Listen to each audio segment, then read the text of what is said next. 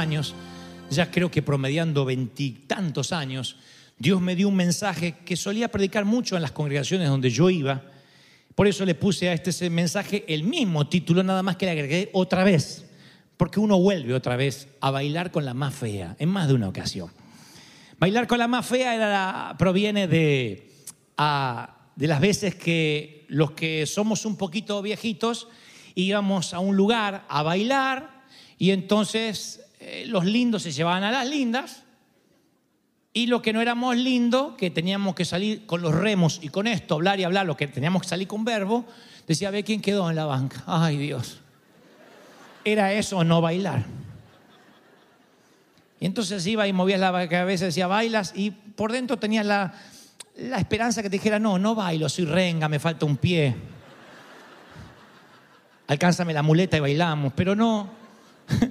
Siempre decían, bueno, y entonces de bailar con la más fea siempre me quedó esa frase porque vuelvo a encontrarla en la Biblia, en las Escrituras, que es el caso de un hombre de Dios que le toca esa sensación de tener un trabajo que no le gusta, un cónyuge que no le gusta, eh, un país solitario que no le retribuye, un ministerio que no lo satisface. Como verán, no siempre la vida es color de rosa, aunque ella aparezca en el canon de las escrituras, como en el caso de Jacob. Jacob es un hombre que se enamora a primera vista conforme la escritura lo describe. Génesis 29, 11 dice que él ve a Raquel y la Biblia describe a Raquel como una mujer bella, linda. Y Jacob, que no es tonto, cuando la mira se enamora a primera vista. Está toda la historia allí, cuando ustedes pueden leer en su casa en el libro de Génesis, capítulo 29. Raquel tiene una hermana. La Biblia lo describiría así. Miren qué qué cuidadoso que es el escritor, porque así describe la palabra cómo era la hermana de Raquel, la mujer linda, ¿no? Dice, Labán tenía dos hijas, el nombre de la mayor era Lea, el nombre de la menor era Raquel, la muchacha en cuestión que estamos hablando muy bonita, ¿no? Raquel era de lindo semblante, lindo rostro. O sea, uno la veía y era una chica digna para cualquier muchacho con edad de pretender. Y la hermana Lea tenía ojos delicados. Se acabó la descripción. ¿Por qué decimos que Lea no era tan agraciada como la hermana? Porque si no la Biblia diría, tenía dos hijas, ambas eran bellísimas, ambas eran de hermoso parecer. Dice, no, describe a una y dice, Lea, eh, los ojos eran lindos. Eso es como decir, mamá, conocí una chica por internet. ¿Y cómo es? ¿Cómo es linda? Y tiene los ojos iguales.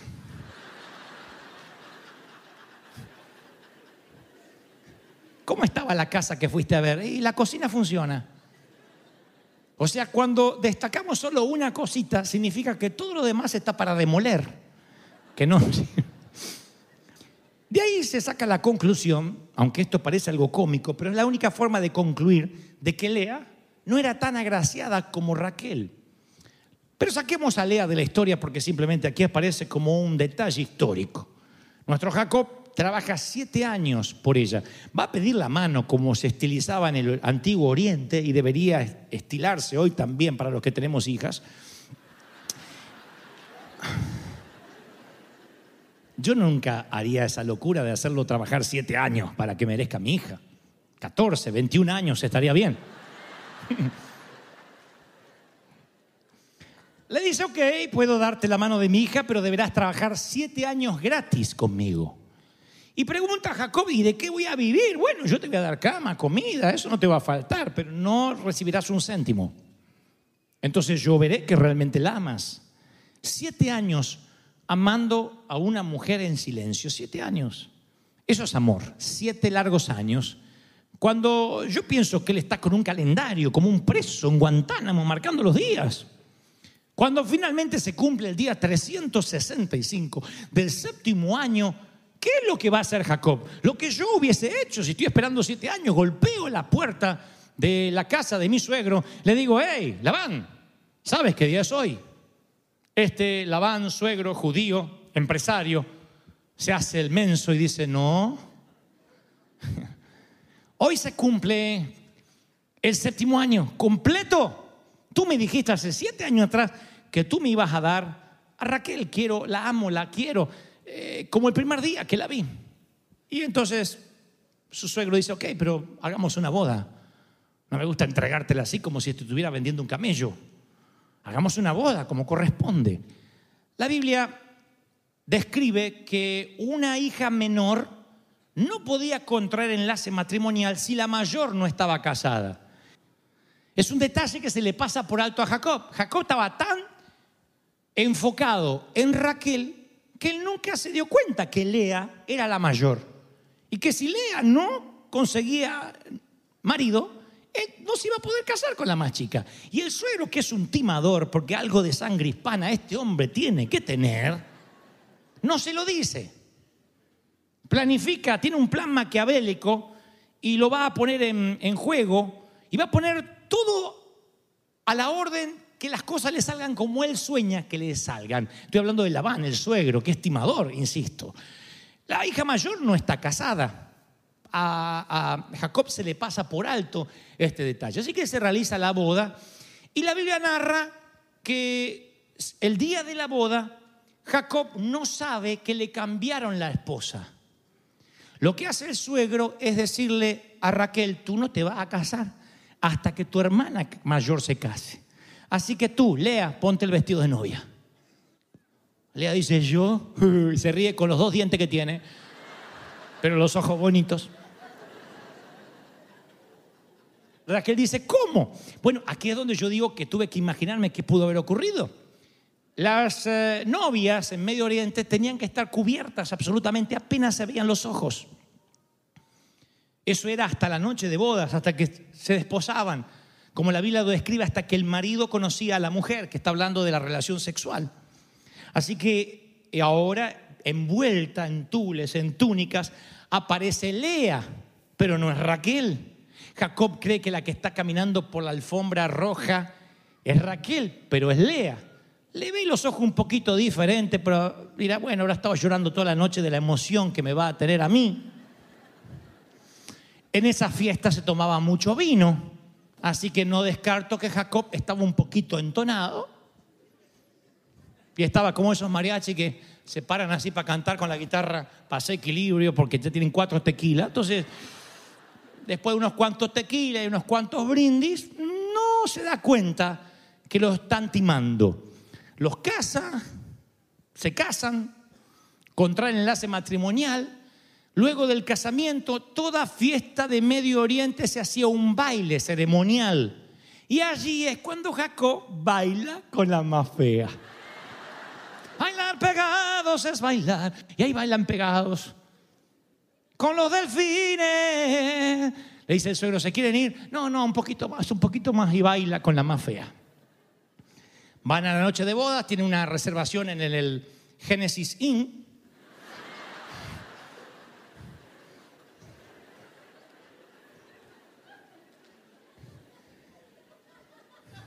tiene relaciones con ella. Yo presumo que pide la muchacha que la luz esté apagada y dice Jacob, es muy vergonzosa, le respetaré eso esta noche, ya habrá tiempo para el deleite visual. Y la Biblia describe que a la mañana siguiente Jacob descubre que le habían cambiado la esposa, que se había casado con Lea y no con Raquel. Imagínense solo ese episodio cuando se levanta la mañana. Imagínate. Abre los ojos y ve tu esposa, está tu suegra al lado. Fuchi.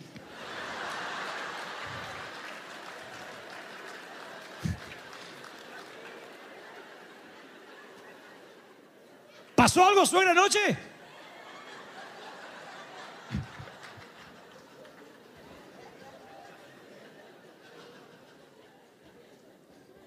No estoy inventando, lo que dice la Biblia. Y a la mañana siguiente, ¿ustedes creen que no pasó nada esa noche después que él esperó siete años? ¿Hay alguien aquí que puede esperar siete años a la novia? Se casa legalmente y dice, no, esta noche a descansar. Para mañana pensar fresquito.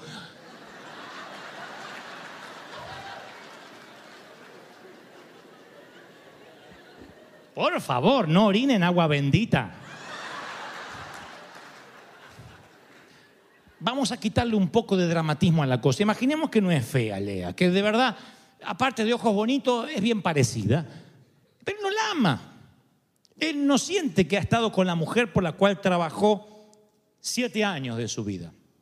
Así que monta en cólera, se enoja y se frustra. Pero antes de pasar al próximo paso, ahí es exactamente la mañana en que Jacob descubre que ha dormido y bailado con la más fea, es ese punto exacto en el que tú y yo a veces nos encontramos. Y no estoy hablando obviamente en términos de pareja.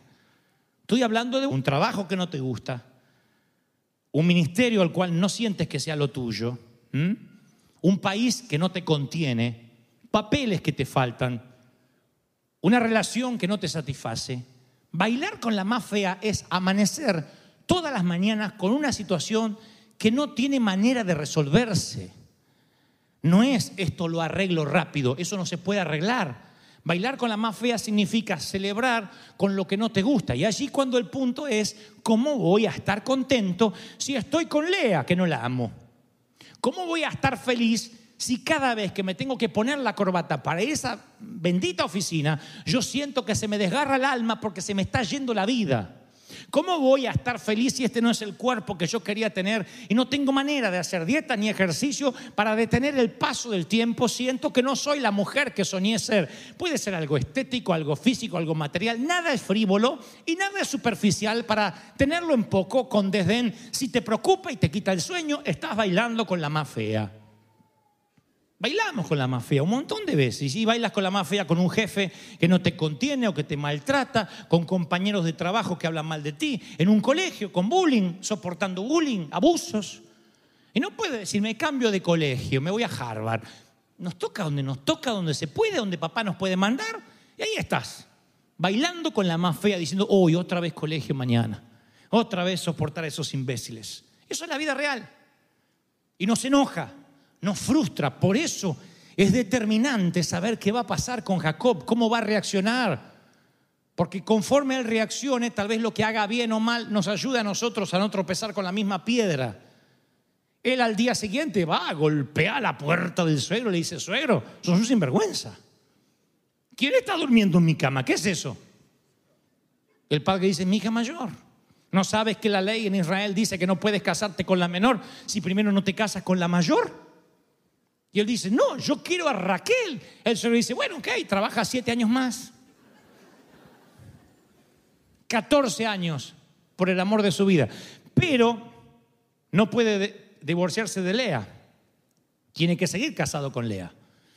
Es un tiempo de poligamia, es un tiempo donde los hombres podían tener dos o tres esposas, pero esos hombres se aseguraban que por lo menos sentían algo por ella, no que habían sido engañados. Así que él tiene que seguir casado con Lea. Ahora se casa con Raquel. Yo creo que pone sus condiciones. Jacob dice, en este casamiento no quiero que venga envuelta en tules ni nada porque eres capaz de darme tu hijo ahora.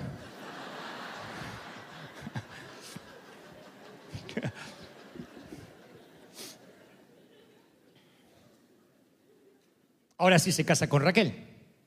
Y ahora tiene a Raquel y Lea. Las dos llevan su apellido. ¿Qué siente de hacer Jacob? Lo que tú harías si te pasara lo mismo. Le dice, Lea, te pusiste de acuerdo con tu padre para timarme. Tú debiste haberme dicho que tú no eras Raquel. Y Lea tal vez esgrime algo como, bueno, es que si tú no te casabas conmigo tampoco tendrías a mi hermana, no me importa, yo lo hubiese resuelto de otra manera, pero no haberme usado, ultrajado, no sé. Pero la subestimaba, la despreciaba, la detestaba.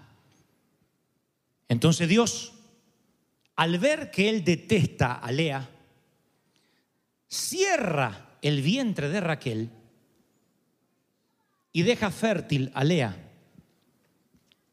Jacob no puede tener hijos con la mujer de su vida. Y si quiere tener hijos, los tendrá que tener con Lea, la mujer que él no ama. Ustedes dicen, wow, qué Dios tirano, pobre hombre, con todo lo que le pasa encima, Dios toma esta represalia. Jacob tiene derecho a estar enojado, no a despreciar. Tú tienes derecho a que no te guste el trabajo que estás haciendo, que no te guste el país que vives, el país que dejaste, la familia que te tocó. Tienes derecho a quejarte y estar molesto porque dice, no me gusta, ¿para qué voy a ser hipócrita? Tu pastor siempre habla que hay que ser auténtico. Ok, Pero no tienes derecho a menospreciar, ni a subestimar, ni a tratar con desdén tu realidad.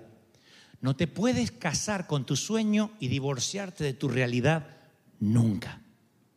Si te casas con tu sueño y te divorcias de la realidad, Dios cerrará el vientre de tu sueño y tu sueño nunca se va a cumplir. Nunca podrás tener eso que siempre soñaste porque estás menospreciando tu realidad. Es como aquel hijo, para entender la óptica de Dios, al que le regalas, no sé, un iPad con poca memoria, un jueguito para empezar y dice, si cuidas esta consola y este jueguito, yo te compro más. Y cuando te das vuelta, tu hijo hace taf y pisotea el jueguito. Dice, no, yo quiero el de última generación como mis amigos, esta porquería no la quiero. ¿Qué haces? ¿Sales y le compras el de última generación? ¿O le dices, o cuidas lo que te doy o no vas a tener nada más allá? Ese es Dios. Piensa como padre. No eres que es un Dios tirano del Antiguo Testamento que después se abuenó. Es un Dios que sigue pensando como padre. Tú no puedes casarte con un sueño y divorciarte de la realidad. Cada etapa debe ser valorada. Y Dios quiere que cada etapa tú estés agradecido con lo que te tocó. No es que Dios te va a condenar crónicamente a vivir así, pero por ahora dile, Señor, esto es lo que tú me das, lo que tú no me das, tú sabes por qué, y yo te lo agradezco. Tú no menosprecias tu presente y entonces te aseguras un futuro con Dios en la ecuación. Si bendices tu presente, Dios abrirá tu futuro. ¿Lo están recibiendo? Pero no puede divorciarte de la realidad. La realidad también. Lea es tuya, Lea eh, también es la esposa de Jacob, además de Raquel. Y esto no es solamente un patrimonio de, de Jacob, porque Israel vivía descontento, 400 años esclavos. Ellos salen libertados, salen libres, ya no tienen latigazos sobre la espalda, ya eso es ganancia. No tienen un tipo que los pegue. Ustedes dirán, bueno, pasaron 40 años en el desierto, sí, pero ya no los castigaban. Ya que no te peguen que no te peguen, que no te golpeen, como total paga un, eh, con un látigo, ya eso es ganancia. Salen e inventan la cultura de la queja. Van a ver que durante los 40 años Israel se queja y se queja y se queja. En el desierto toda la comunidad, toda, eh, toda, murmuró contra Moisés diciendo, ¿cómo quisiéramos que el Señor nos hubiera matado en Egipto? Nos hubiera quitado la vida en Egipto. Mira, si te toca un miembro así en la iglesia. Prefiero estar muerto. Yo, yo, yo que Moisés digo, Señor, aplástalo, aplástalo ahora, ya. Porque en Egipto nos sentamos con ollas de carne, comíamos pan hasta saciarnos. Y nos trajeron a este desierto para matarnos de hambre. O sea, prefieren el ajo, la cebolla de allá, siendo esclavos no se dan cuenta que vivían en un genocidio. Que no era gratis esa, esa comida que bebían hasta saciar, que comían hasta saciar, o esa bebida que tomaban hasta saciar, no era gratis, era a cambio de ser esclavos de por vida. Pero en un momento ellos también subestiman, menosprecian a Lea. ¿Qué hace Dios? Hace llover maná. Entonces al pueblo les vino un apetito voraz y volvieron a llorar volvieron a llorar. ¿Quién nos diera comer carne? ¿Cómo echamos de menos el pescado que comíamos gratis en Egipto? Comíamos pepino, melones, puerro, cebolla, ajo, taco, burrito. Y ahora lo único que vemos es este maná. Maná, milagros, egipcios ahogados, nada importó, el pueblo murió quejándose. ¿Qué dijo Dios? Este pueblo no heredará la tierra prometida. Escuchen, aunque la tierra era como era prometida, o sea, ¿quién la prometió? El Señor. No la vieron. Ojo con aquel que dice, no, si Dios dijo que lo va a hacer, lo va a hacer, haga lo que yo haga. No, hay tierras prometidas que no la vio ni ese pueblo ni Moisés por cabezón. Entonces Dios puede prometer la tierra y tú no la puedes ver por llorón. Siempre nos falta algo. Siempre sentimos que la vida nos debe algo. Nos miramos frente al espejo sin ropa decimos, me falta, me sobra, yo agregaría, quitaría o no. ¿Quién dice, ay, mira lo que Dios me dio, no me sobra ni me falta nada? ¿Quién? Alguna que se puso plástico en todas partes, pero si no...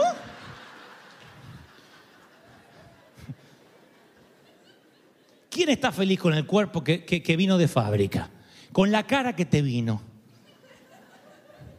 ¿Quién dice yo soy a cara lavada así porque tengo una cara armónica? No, nos ponemos todos, nos peinamos, nos tratamos de arreglar, de luquear. De allí en todo. ¿Quién, quién tiene la voz que quisiera tener? Eh, eh, el trabajo y el oficio que quisiera tener. Y cuando tú menosprecias a tu Lea, porque siempre estás esperando en tu Raquel, te divorcias de la realidad. Y nadie divorciado de la realidad practicará la gratitud. El agradecimiento no es el resultado de la ausencia de problemas. Vamos a tener problemas siempre. Vivimos en un mundo imperfecto, con gente imperfecta o no. Como tú, como yo. Estamos casados con gente imperfecta, que se casaron con nosotros que somos imperfectos. Porque algunos dicen, es que yo soy tan perfecto y elegí mal. El corazón agradecido es dar gracias por los regalos imperfectos que llegan a nuestra puerta. Los regalos que llegan sin invitación. Es lindo ser agradecido con los regalos perfectos, pero ¿cómo cultivamos gratitud con los regalos que no son tan perfectos, con los que hay que trabajar? Y yo creo que ya te habrás dado cuenta que tu cónyuge vino fallado. Tu cónyuge ya se dé cuenta de que está fallado. No te diste cuenta, pero cuando ibas para el baño así envuelto en la toalla, ella te vio así y dijo, ay. Si es que ibas envuelto en la toalla, si no se terminaba ahí el matrimonio. ¿Quién dice, no, a mí me tocó la familia perfecta? No, es tu familia, la amas, darías la vida por ellos, pero no porque sean perfectos, tienen todos errores, virtudes, y el cuerpo es lo mismo. ¿Quién no quiere tener aquello, lo de la otra, el cabello de aquel? Diga una mujer acá que diga, yo agradezco tanto por mi cabello como me vino. Díganme que quiero que me firme la Biblia si está esa mujer acá. Pero eso es así, nunca estamos felices, nunca estamos contentos con lo que nos tocó. ¿Y qué dice Dios? Vamos a leer otra vez lo que dice Pablo, el contentamiento. Alegrarse, decir, bueno, me voy a reconciliar. reconciliar. No se olviden esta palabra vital en este mensaje, reconciliarte. Esto significa que en algún momento te enemistaste con tu Lea y te tienes que reconciliar con tu Lea, con lo que te tocó, con el cuerpo, con tu forma de ser, con la familia, con la madre que te tocó. Yo sé que hay hijos que miran a la madre y dicen, Señor, de ahí salí, Jesús. Hay madres locas, ¿o no?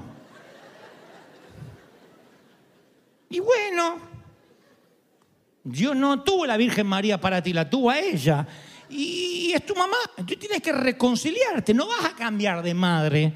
Es lo que te tocó, pero tienes que bendecir lo que tienes. Hay un montón de gente que renuncia porque a la mañana se levanta y ve a Lea acostado al lado. Y uno tiene que continuar, tiene que decir, bueno, Dios me puso aquí, no veo el fruto, no veo lo que yo esperaba ver, no veo la retribución inmediata, pero Dios es sabio. Y si bendigo esta tierra, que parece que no sale ni una hojita, ni una plantita, yo sé que viene una gran cosecha, una gran plantación, pero hay que esperar. ¿Cuántos dicen amén?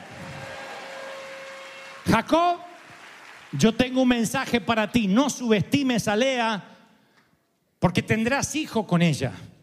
Y seis de las doce tribus de Israel nacerán a través de Lea. De Lea nacerá la simiente de David.